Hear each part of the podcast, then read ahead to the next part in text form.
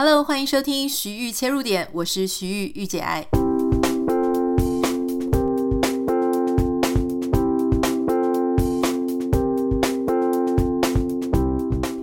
Hello，大家好，感谢大家哈。昨天因为我们跳过了一天没有更新，你知道，其实日更真的不是这么容易啦。有时候因为自己的身体啊、自己的心理、自己的情绪上面没有非常好的准备，所以常常。你知道我常常就会坐在这里，然后很挣扎，因为心里是希望可以天天维持日更的节奏，可是有时候呢，又真的没有办法哈。那我有时候都会拖到晚上十一二点，真的我觉得我的体力再也没办法让我挣扎下去了，我就会贴个公告。可是我觉得我们听众非常可爱耶，大家都会跟我讲说好。准好，或是说当然啦、赶快去休息，明天再等你之类的，非常的温暖，非常的感动，很谢谢大家。回到今天我们想要跟大家分享的话题哈，今天的话题呢，没有那么高大上，没有那么深奥哈，主要是我想要跟大家分享，就是说我自己生活当中有一个很可爱的小故事，从这个小故事当中去发想一些更深层的一些想法哈。主要是这样，我有一个朋友，他住在美国，那就是住在我们家附近，我们常常会一起呃打麻将啦，一起吃饭。这个女生呢，他们家养了一只黄金猎犬哈，那所以我们两个常常也会丢一些狗的一些连接啊、影片给彼此，觉得很可爱。某一天呢，他就给我一个影片，好，那个影片的主角是一只边境牧羊犬，那不边境牧羊犬一直被公认说是狗里面智商最高的。那这个影片里面呢，就是那只边境牧羊犬，它要喝水的时候，它的主人给它大概八个左右的呃 voice button，就是呃很像按钮，很像抢答按钮的那种按钮。那主人可以录音，好，它主人就录了八种不同的，比方说零食、喝水，好，或是什么抱抱之类的。那它的狗呢，想要吃饭的时候，就会去按那个要吃饭的按钮。想要喝水的时候呢，诶，他就去按那个要喝水的按钮。所以有时候他按了要喝水的按钮，主人才去看，发现说，哎呀，他的水盆里面真的没有水了哈。所以你会觉得啧啧称奇啊，想说，天哪，那如果能够这样子沟通的话，不是很方便吗？哈，狗就可以告诉你说它需要什么，它可以用一种语言的方式去表达它的心情，达到双向沟通的一个过程。所以这个时候呢，我这个朋友，因为他们家有黄金猎犬，黄金也很聪明，所以他就想说，那他也要去买一个这个呃 voice button 给他家的狗。那 Amazon 上面呢，其实就有在卖哈，就一组是四个啦。因为后来我也有买。那总之，我那个朋友他就去试他们家黄金猎犬，诶，教一教之后呢，确实他们家的黄金想要吃零食的时候，就会去按那个按钮，然后呢，诶，主人就会给他一个零食。那你说这样是要怎么教狗呢？很，其实大概就跟你平常在训练狗做其他事情一样，就是当它想要吃零食的时候，啊，你让它先去按，按了之后呢，给它一个奖赏，久而久之，它就会去连接这个吃零食跟按按钮，以及得到奖赏的这个中间的刺激鼓励循环，这样子。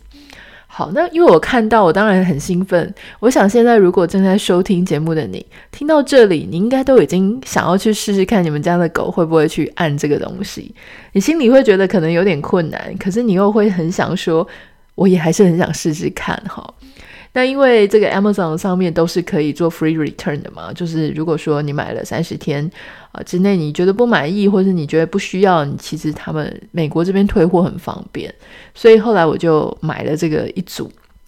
买一组呢，基本上我认为，呃，我们家的 Boggy，我们家的柴犬哈，它可能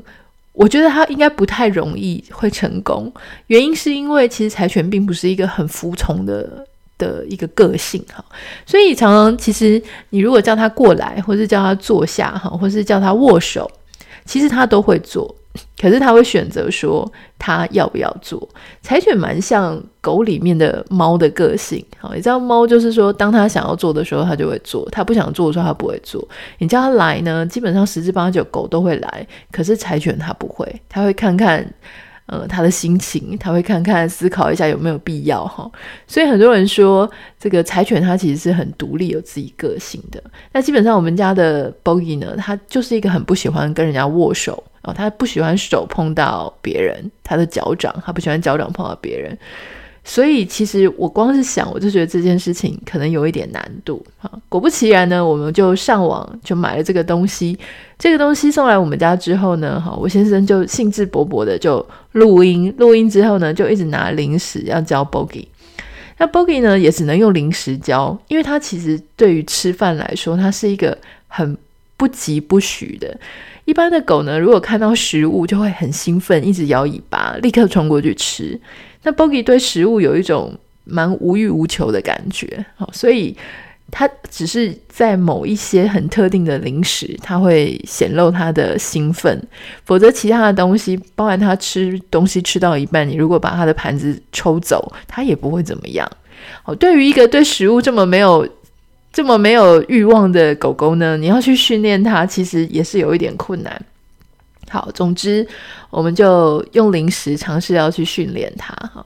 那训练了好几天，那基本上呢，它其实已经大概知道我们要它干嘛。哈，所以但是它还是不愿意照着做。就是它会，你把这个按钮呢放到它前面的时候，它的脚会伸起来，呃，表意思是它知道它要做什么，可它就是不愿意按下去。哈，后来这样尝试了好久之后呢，我就一直。在想一件事情哦，就是说，诶，关于我们这么期待去跟狗狗沟通，就是说让它去表达它自己的这件事情，这整件事情看起来到底是不是一个合理的期待？我的意思是说，哈，当我们没有这个按钮的时候。我们当然也知道狗狗什么时候肚子饿啊，很渴啊，它有求于你，因为它会有它的一些很特殊的动作哈。比方说，呃，我们现在先暂时不讲这个按钮的事情。在这个十年来，好，Bogi 如果说他很想吃东西，他肚子很饿的时候，他就会坐在我们的视线前方。如果我们正在看电视，他就会去卡在你的视线。往电视的那个前方哈，如果我在看书，它就会坐到我视线往书的那个方向的前方，然后越坐越近，越坐越近。当你眼神呢跟它对上的时候，它就会舔它的舌头，哦，显示为想要吃饭或是想要喝水。那有时候呢，它想要出门的时候，它就会把它的下巴靠在我的膝盖上，靠在我的腿上。所以其实。作为妈妈，作作为这个宠物的猫小孩的妈妈，老实说，你光是看他这些动作、这些表情，你就已经知道他想要做什么。所以基本上沟通上是没有障碍的。不过今天出现了一个这个按钮的这一件事情，哈，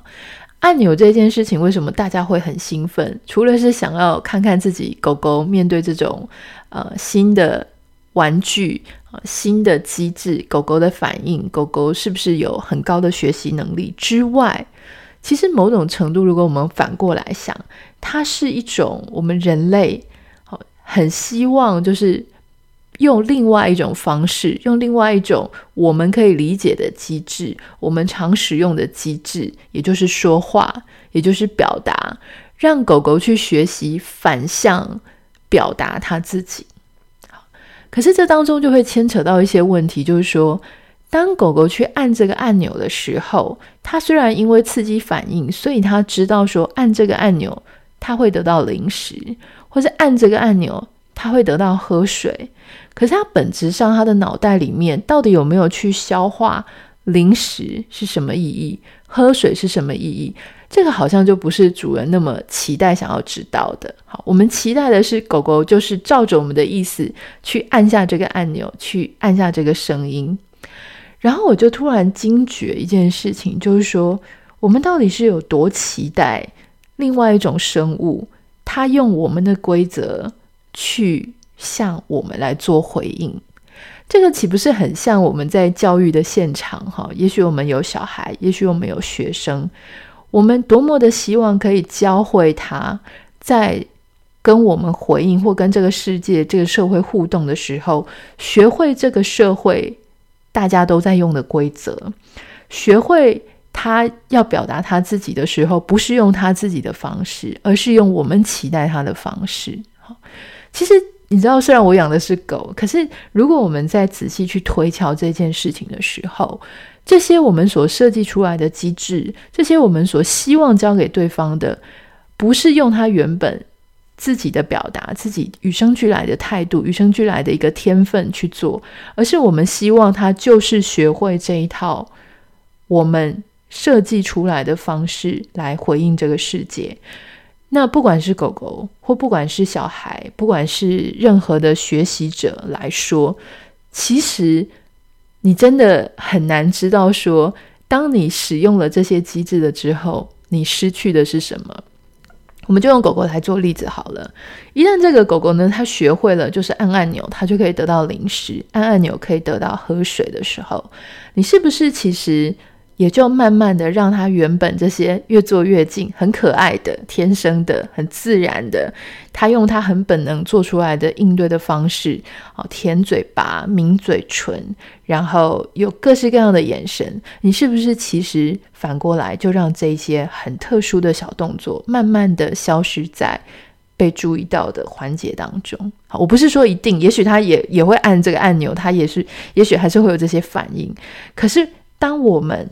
这个呃，就是听到这个反应的人，也就是说，当我们这个角色哈，就是说听到呼唤的角色，我们就会把我们自己的注意力只放在那个 button 上。也许改变的不是他，也许改变的是我们，我们就相对的没有办法那么去注意他其他的小动作。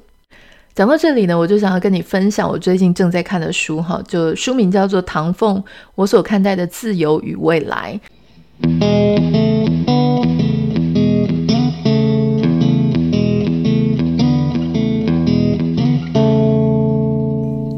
我想大家对我们的这个数位政务委员唐凤，呃。他的相关的故事哈，包含他的很多神奇的事迹，什么智商一八零啊，天才啊，被日本誉为天才 IT 大臣等等的很多事情，也许我们都有或多或少有一些涉略哈。那因为这个媒体铺天盖地的，就是赞美他、称颂他，所以或许你对他的认识呢，也有一些片段的认识、片段的了解。那我当时其实也就是这个样子，在大家哦不停的一窝蜂的崇拜他。啊，造神他的时候，其实我那个时候反而没有对他的兴趣没有这么高。可是当现在诶，逐渐不知道是因为我人在美国的关系，还是说因为离这个疫情好，当时最热的时候，口罩地图好最热的时候，呃，开始稍微媒体退烧一点的时候，而且这本书出来，我开始觉得说，诶，或许我可以。好好的，稍微的从一个很厉害的呃文字工作者手上的他去了解这个关于天才哈，他是怎么样愿意？你知道很多天才他其实是很恃才傲物，然后他可能不太愿意进入政府的体制哈。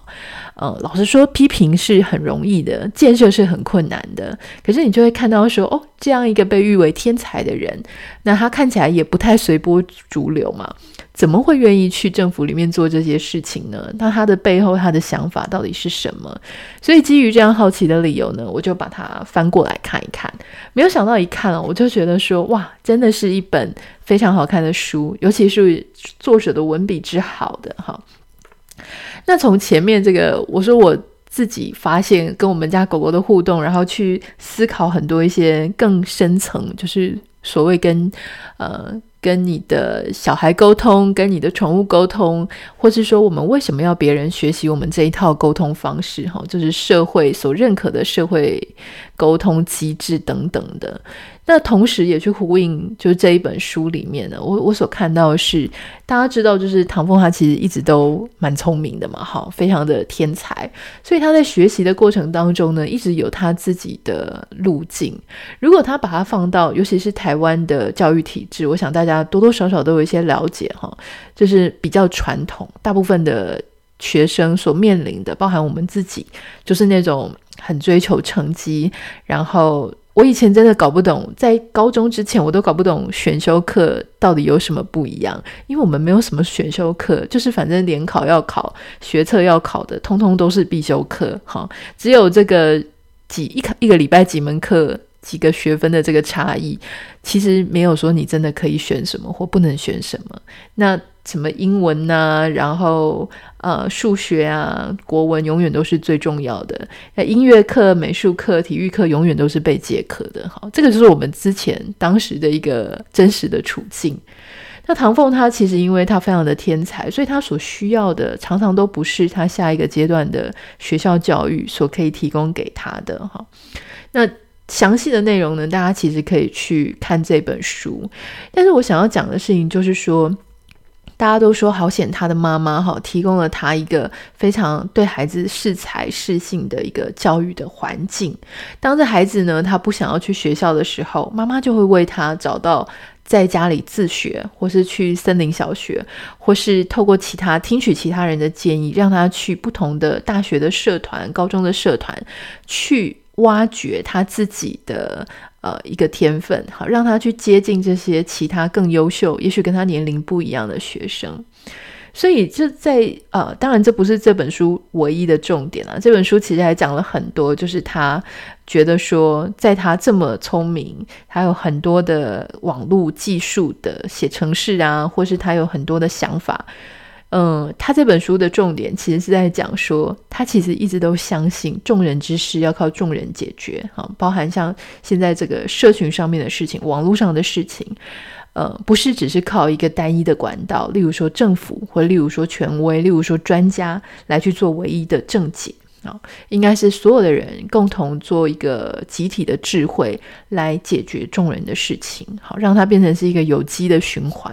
那当中呢，这些专家或是政府，他提供的就是各种资源，好，做从旁的协助，或是让大家的这个呃所有的想法有一个平台能够去发展跟发挥。好，那我们回到刚刚我现在想要谈的事情，就是说，我们常常都没有发现说，其实呢，如果当我自己是一个假设是一个很有天分的人，或者我有什么事情想表达，或者我有什么事情想要发展的时候，其实有时候呢，这个不完全是我想要努力，我就可以成功的。很多时候呢，很重要的事情是有没有支持你、开拓你这个环境，提供你这样子自由空间、自由维度的一个。也许是家长，也许是师长，也许是社会环境哈，或是文化，它让你能够有这样的自由程度去做这些事情。那当你是一个有自己的想法，哈，你是一颗种子，其实你还不太知道自己会往哪里发芽。可是当你旁边诶为你开好了一个很宽广、可以自由发挥的路的时候，其实你就可以长出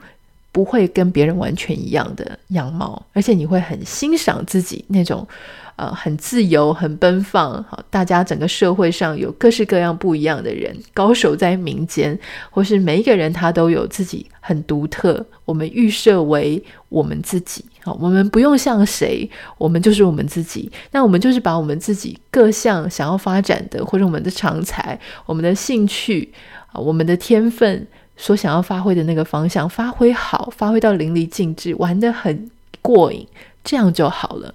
可是常常我们会发现，哈，就是我们最难得到的，就是那样子自由发展的空间。好，包含说，像我刚刚回到我们的例子，就说为什么一定要教狗狗去按喝水，去按按这个零食呢？我不是在责怪这些人哦，因为我我自己也很好奇，因为我觉得这就是好玩哈。可是如果我们再严肃一点点的去想这件事情的时候，你就会发现说，其实你如果去尊重。每一个人他很独特的表达方式，他也许你站在他的角度去想，他为什么要用他原本的方式去做，或他为什么要用他原本的这个能力去呈现，或他原本的小动作，原本他自己内建的一个很独特的沟通与外界沟通的机制，其实说不定呢，他会让你看到更多，好，就是被规格化之外的一种美好。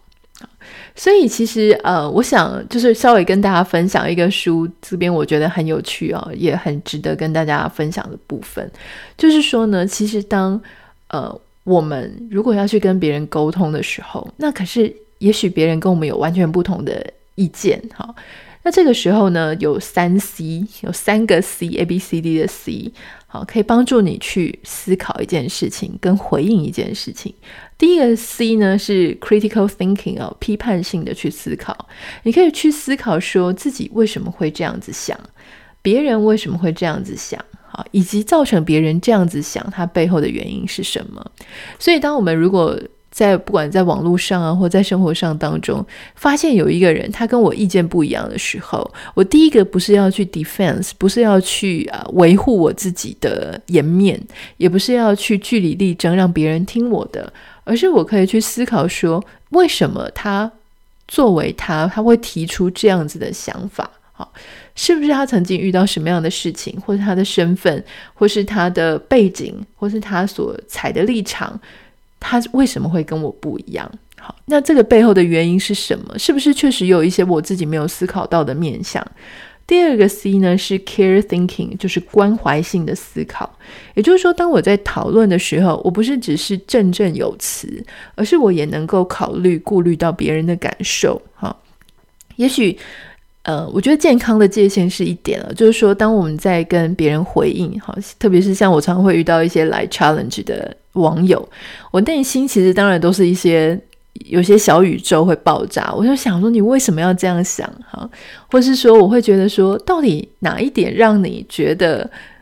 呃，我我在讲你现在讲的这种恶意呢，我并没有流露这种恶意啊。我我有时候都会听到这种回应的时候，我就会再三的去看我的文章，然后确定我真的没有这样写的时候，我心里就会真的是一百万个不解，就说为什么会在这样的方式，在这样子的文章里面，你会曲解成这样子的意思？哈，那当然。我相信每个人他所原生带来的一些经历，或是甚至他最近在跟别人讨论的事情，他前面在看的文章，都会影响到他现在在看跟你之间的互动。哈，他所带带的这个观点，跟他所戴的眼镜，就是跟你不一样。所以，我们试着说去陈述自己的想法，哈，去和平理性的去阐述自己的想法的时候，去设下安全的界限，也就是说，去设下一个。我我你可以继续这样想，我不会介意哈。可是我要告诉你，我就是不是这样想，而且你想的只是个人的想法而已。但同时呢，我也顾虑到你的感受，所以我不会责骂你，我不会酸你，我不会讲很难听的话哈。这个是有一些关怀跟贴心在里面的，但是我也不会让你觉得我很软弱，可以随意的来欺负我。第三点呢是创造性啊，就是 creative thinking。创造性的思考啊，进一步我们可以去探索说，能不能够产生出一些更有原创性的想法，创造出属于自己的东西哈。所以我想，在这个沟通的过程，或在这个适应社会的过程里面，我们常常都要去思考，就是说为什么要这样，但为什么不要这样子啊？就是 why not 跟 why。当我们内心去思考的时候，我们就可以越来越深入去思考它背后的脉络。那从这本书当中呢，我也觉得说，哇，我们真的是还蛮开心的，因为有着这个唐凤他的妈妈，他的面对的社会给他很多的支持跟空间，让他能够成为他自己，而让他呢，呃，在这样子开花结果，也成为我们整个社会的祝福哈。所以呢，其实我们常不要忘记，就是说我们。更开放的心胸，在面对我们身边，也许是孩子，或是也许是其他人的时候，同时我们也是在帮这个社会啊，就是滋养一个未来，也许他会 benefit 回来给整个社会的一个力量。所以，其实如果今天呢，我们的孩子或者我们身边的人，他没有办法照着我们觉得很社会化的方式去做。不要这么的忧虑哈，就是说我们可以找专家，寻求专家，给他更多的空间，但是不要那么的，就是觉得说他一定要怎么样，否则他未来一定会失败，或者否则他未来一定没有办法怎么样，这样子。好，这个是今天我们的节目呢，稍微要跟大家分享的。其实我也不是教育专家，好，但是我在。自己的生活当中呢，哎，发现这个事情，然后深入的想一想，刚好又遇到这本书，有一些激荡。那这个激荡呢，因为我不是专家嘛，所以我没有办法给你很多解答，你大概不用来私讯来问我。可是这样子的一个节目，如果在你今天听到了，也许在你心中稍微有一点点，就像风吹拂了一样，或是就像哎。这个种子上面浇了几滴水，那接下来可以，也许可以促进你，就是继续针对类似的议题啊，或是类似的这个主题做更深入的探索。那我就觉得这个就是我们节目当中非常有意义的地方了。好了，这个就是今天的节目。那希望如果你有什么想要跟我分享的话，你可以私讯到我的 Instagram 账号 Anita 点 Writer A N I T A 点 W R I T E R。那也拜托大家帮我们在 Apple Podcast 上面留下五颗星给你的留言，我都有去看，非常谢谢大家，好，你们的鼓励跟你们。的支持我都有看到，谢谢你。那我们就明天见，拜拜。